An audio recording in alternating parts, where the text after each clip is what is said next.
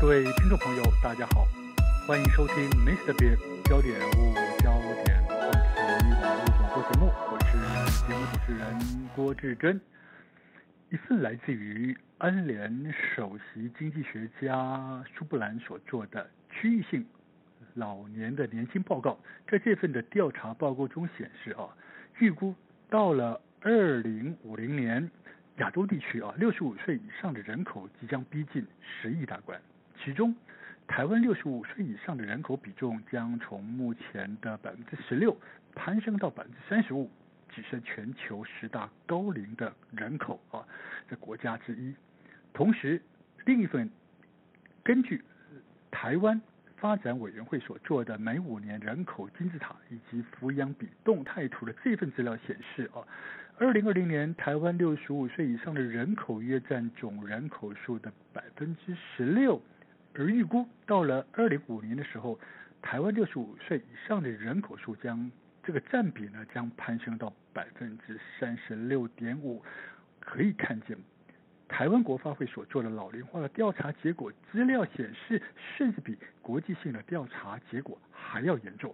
好，各位听众朋友，当所有的迹象都已证实啊，台湾已经迈入了超高老龄化的这样子的一个国家这样的一个现象时候呢，因此，不管您现在几岁，对于老化以及退休这件事情，已经不再是所谓啊，那是老人家的事了，而是攸关你我相对迫切的终身大事。从现在开始，重新认识老年，一个人的经济条件与生活方式，备妥适当的退休养老准备金，规划好自己的退休生活这件事情，您开始准备了吗？好，在今天节目中，我们很高兴邀请到的是《财讯》杂志的撰述委员尤小燕小姐来到节目中。她将针对该如何进行全面性退休的这样生活规划，而且是其中一个大家最感到头痛的就是居住问题啊这件事情，呃，它将带来一种全新的退休居住新主张的观念，提供给大家参考，以及如何规划未来的退休住宅这件事情。你好，有小燕小姐，你好。是主持人好，各位听众朋友们，大家好。好，小燕，退休啊，养老退休，我不晓得您准备了没有。不过我们都知道，这是人生最后一道相对，哎，头痛的课题啊。为什么？因为呃，从要准备多少退休金才足够到呃退休之后想要住哪里，怎么居住，到底是要跟呃子女同住呢，还是要自己跟老伴一起住？又尤其如果是自己一个人的话，那该独居呢，还是怎么样？毕竟退休生活，我们想要不仅要住的舒适安全，而且还想要兼顾老年时候的自主跟尊严啊。尤其在今天啊，呃，大家都有一种新的观念了，因为啊，防老不见得要靠子女啊，养儿不见得能防老，那又该如何为自己人生中最后的这一间居所啊？做好完善的规划呢？我想这次财财讯杂志特别针对国人啊，对于退休之后到底什么样的环境、什么样的居住环境最适合自己，做了一份线上调查，是不是？先请小燕帮我们做一下简单的分析，到底国人现在对于自己退休的居住是一个什么样的概念呢？是，呃，想要跟大家分享的是说，呃，这个退休宅的这个重要性，所以我们去做这个市调。嗯，那在这个前话在之前。会让我们起心动念，想要做这个研究，想要跟大家分享一个一个故事。嗯嗯，就是大家有没有印象说，呃，去年就是最美丽的台湾最美丽的主持人白嘉丽啊，她回来台湾住了。嗯、哦，她她回台湾定居是吧？对对对。嗯。那回来的时候，然后他其实是一直在饭店里面，大概目前已经一年多了。哇。对。住饭店啊。是是是。嗯。那。原因是因为他回来之后也刚好遇上疫情嘛，嗯嗯、那他也是回来新书发表，然后后来发现说，哎，台湾有这么多老朋友，嗯，那他就顺势留下来，嗯、那他就跟饭店签了一个长约，嗯、那说呃就是大概就未来呃大概目前比较长时间会 long stay 在台湾，那就是在饭店，嗯嗯、那它带来了一种新的一个观念，让人家开始想起来说，哎，对，其实我们老的时候是不是也可以住在饭店里面？啊？因为是因为我们会想说，我们老的时候，我们没有没有时间，没有体力，时间应该是有啦，嗯、但是可能没有体力去呃打理自己啊，打理自己一些生活哈。对，然后也如果住在饭店里面，有人可以帮你打扫房间，嗯，那你早餐时间到了就下去吃早餐。嗯，那朋友来找你就直接约在饭店大厅啊，是不是也很体面也很方便？哎，感觉不错啊。对对对，那他这个他这样的做法，就让我们我们就开始想说，对，这样不就是我们想要的老年生活嘛？嗯，所以于是我们又再帮他换算了一下，说他住饭店的钱跟呃在台北市买房子的钱大概是相差是多少？哦，因为大概是我们算一个呃最基本的，如果是以呃一般的房间来讲，嗯嗯，大概如果他可以签长约，可能可以跟饭店谈到六千多块的这个费用。嗯哼，那。他让这样住一年换算下来的钱大概是两百多万，算两百万好了。嗯哼。对，没有要住特别大的行政或总统套房，就是一般的套一般房间。一般般的房间。嗯哼。那两百多万，那三十年下来，因为白嘉丽小姐现在已经七十多岁了，嗯，那我们就算三十多年，三十年下来，嗯哼，她大概要再付六千多万的这个房租。嗯哼嗯哼。六千多万大概就等于我们台北市现在大安区信义区的。呃，大概一间全幢四十平的房子这左右，大概也是六千多万。是是。那但是没有人帮你修电灯，没有人帮你打扫房间。是。那我们就觉得说，哎，我们是花一样的钱，嗯哼，那我们为什么不可以享受更好的生活？于是开始让我们想说，哎，对了，我们老年的时候应该要住在哪里？要住怎样的？生活是我们会想要的哦，这样子的概念哈，其实也对哦，就像有很多现在有很多养生村、老人住宅，也是也是这样的概念。但是你把它情境换到饭店，OK，那这样子的这样子的一种生活，嗯，感觉还不错。但相对的说，你必须要有足够的资金去支撑，不是吗？是是，像因为坦白说，我们如果未来老了，呃。自己可能多少可能会有一一两栋房子吧，嗯嗯嗯，可能大概的概念是说，你卖掉你市区的房子，然后去住去住退休宅，嗯哼，特别去住一个地方，嗯，然后是跟大家一起相处，跟自己同年龄的相处，嗯哼，然后每天可能可以一起上课，是，然后还可以去逛逛花园啊，然后一起相约就是。呃，共同的目标，其实那个都是比自己在家里独居还要好的状态。嗯哼嗯哼嗯，对对对。所以你刚刚说，如果说呃，经过一经过这个半辈子的打拼之后啊，呃，可能有一般来讲，可能每一个人手上握有一两间，然后房子，然后我们老退休之后呢，处理掉一间，然后把这个资金拿去做退休宅，另外一间如果说可以做出租，那每个月租金还可以拿来支付退休宅里面。的管理费，对不对？没错没错啊，这个是蛮好的蛮好的概念啊。好，那对于这样子的概念，国人基本上已经全面接受了呢，还是说我们知道有很多人还是希望说，哎，我我我辛苦了一辈子，我就希望住在家里，而且还希望说最好我的子女跟我的孙子住在一起，这好，这是一很多人传统的观念，但是。现在这种观念，嗯，普遍还是大多数吗？还是说大家已经开始有新的居住退休宅的概念了呢？这次你们的调查结果是怎么样的？是，我们也非常好奇这个问题，嗯，所以我们就做了这个线上的调查，嗯哼，发现说其实大概还是有八成的人，七八成的人还是喜，就是会选择住在自己的房子、自己的家里面。是，对，那大概其实我们有发现说一个趋势。现在大概，所以还有有两三成，就等于说会有越来越高的人，他们是可以选择住在去私人机构，或是住在私人退休宅的这这个情况。嗯嗯嗯嗯。对，那所以其实就是说，大家能够接受的程度，其实越来越来越高。嗯，我看到这次调查里面啊，您刚刚提到那个个案白嘉丽小姐的那个案例啊，里面好像也有。调查资料显示，也有百分之七点一的人，哎，觉得住在饭店也是一个不错的选择。哎，这个比例说实在也蛮高的，七点一，哎，是是，蛮高蛮高的，嗯，这也是蛮出乎我们意料的。所以表示说，白小姐这样的做法，让大家开始对自己的老年开始有一种一种思考，嗯，不一样的思考。嗯哼，对，嗯哼，嗯哼，好，那如果说我看这个，当然还是以百分之八十八。这么高的比例，还是认为住住在自己的自宅，呃，比例比较高了哦。但是我们想到说，的确哈，老年之后自己住啊，的确有时候。当然，如果你说两个人老伴都还在，彼此互相扶持，的确是不错，但是有的时候哈，我们难免会面临到可能是另外一半先走了。自己一个人独居独处的时候，事实上，呃，面对生活自理啊、健康啊、安全啊，的确也是需要考量，所以才会有这么多哈，越来越多的所谓的居住宅或者养老村越来越多了哦。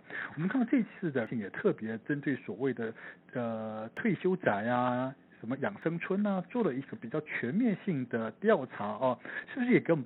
分析一下，目前啊，在台湾啊，到底有什么样形态的这种所谓的退休宅？因为我们知道，毕竟要去住退休宅，可能也得准备好一笔钱啊，那也得考虑里面的安全设施啊，里面的环境啊，到底现在有哪一些形态的退休宅是适合大家选择的？以及如果听众朋友想要去找寻这样的退休宅，有什么东西要注意的没有呢？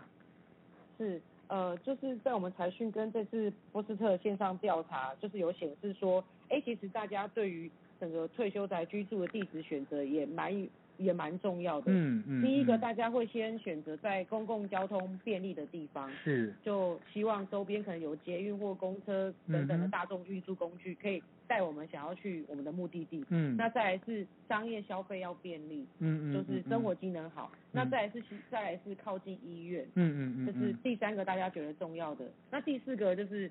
其实大家也是喜欢亲近大自然，哦、所以第四个选项是要靠近大自然。嗯哼嗯哼嗯哼嗯哼。对，这是大家觉得前四个非常重要的选项。条件啊。对，条件。对，那还有呢，就是说大家觉得说，哎，那我们住进退休宅面，它必须要有什么样的公设才会符合我们所需要的？是。那我们的前三名的选项，大家就是觉得，哎，我要有桌球啊、桌球室啊、健身房这种运动设施。嗯哼。所以其实大家有没有发现，现在运动健身的这个概念？其实越来越非常普及，大家也开始觉得这才是非常维持健康的很好的方式。嗯嗯。那再来第二个，大家觉得重要的是各种课程的教室，譬如说，哎，我要有呃陶艺教室啊、音乐教室啊、劳作教室这种的。嗯。再来是公共餐厅，大家其实对于吃还是一个很重要的。一个对于未来蛮重要，或者我们现在非常重要的事情就是吃，嗯，对，所以这是前三个我们觉得重要的调查出来前三个大家觉得重要的。没错，一个是一个就是说要健身呐，健身养生嘛啊，就是要运动健身啊，一个就是要打发时间，所以要有教室，要有课程，啊，当然最重要就是吃了啊，因为一一天三餐嘛哈，好，一般来讲这样子的一个健康宅应该。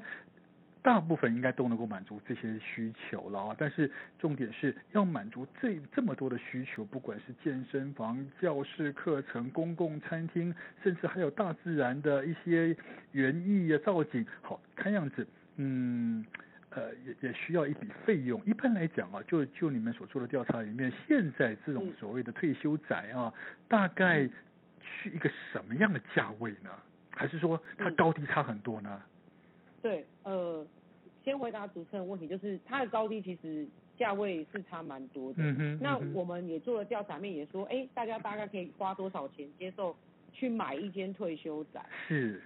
对，那大概的价格就是在四百多万到九百多万一千以内的这个价格，大家都可以接受。嗯哼。那大家也可以接受说一个月大概缴一万五的这个月费。嗯嗯。然后去居住这样的退休宅。嗯哼。那现况是说。呃，现在的退休宅，因为各个商业模式其实每一家都有点不太一样，是，也有呃卖断的，就是买卖、嗯、买卖的方式，哦、那也有是付呃出每个月就是付月费的，等于是用租的概租屋的概念，对不对啊？对，主要还是这两大项。嗯哼嗯哼，一般来讲，我们知道退休宅其实人生最后一一个阶段的生活住宅，其实呃。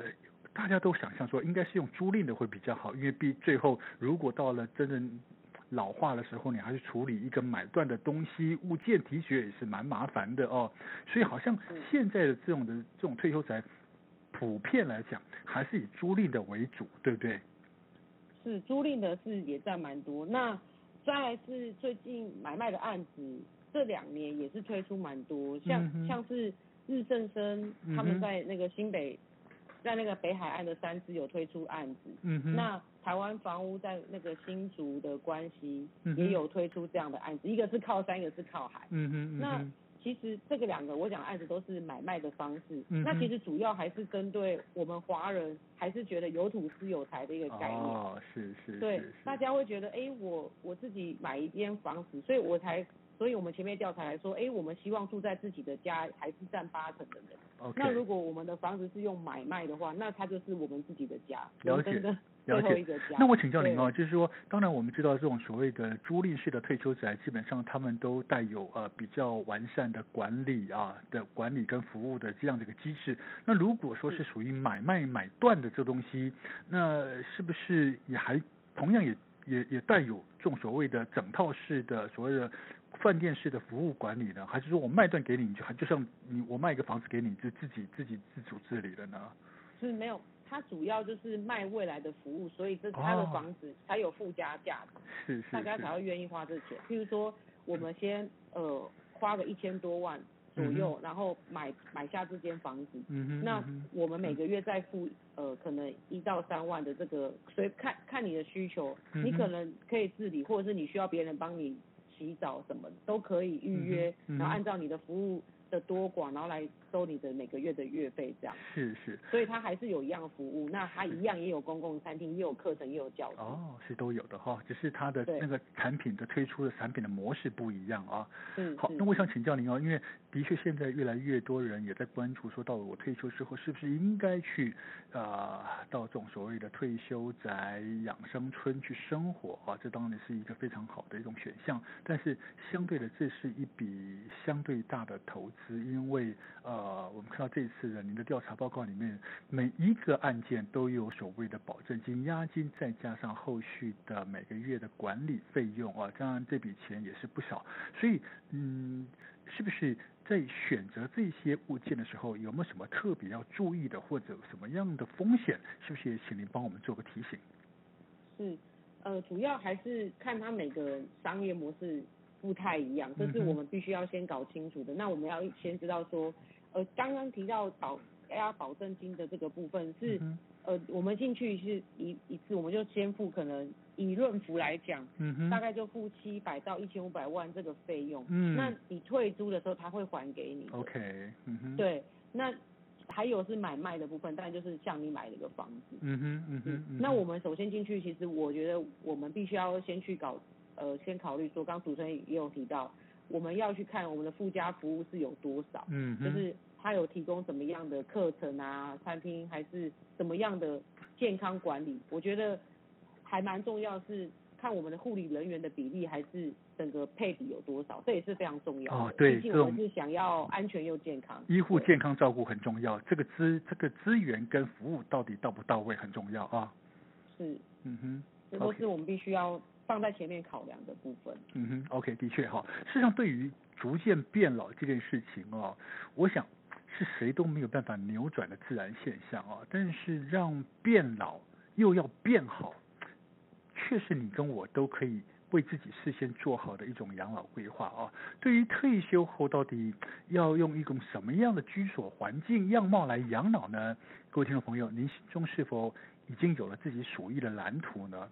不管是什么样的样貌，最重要的是必须提前做好规划，来迎接自己老年生活的到来，让自己的老年生活能够过得既舒适、安全又有尊严。好，当然今天因为节目时间关系，我们再次感谢财讯杂志的专属委员尤小燕小姐接受我们的访问。各位听众朋友，咱们下回 Mr. Big 广播节目中再见喽，谢谢你。谢谢。OK，谢谢。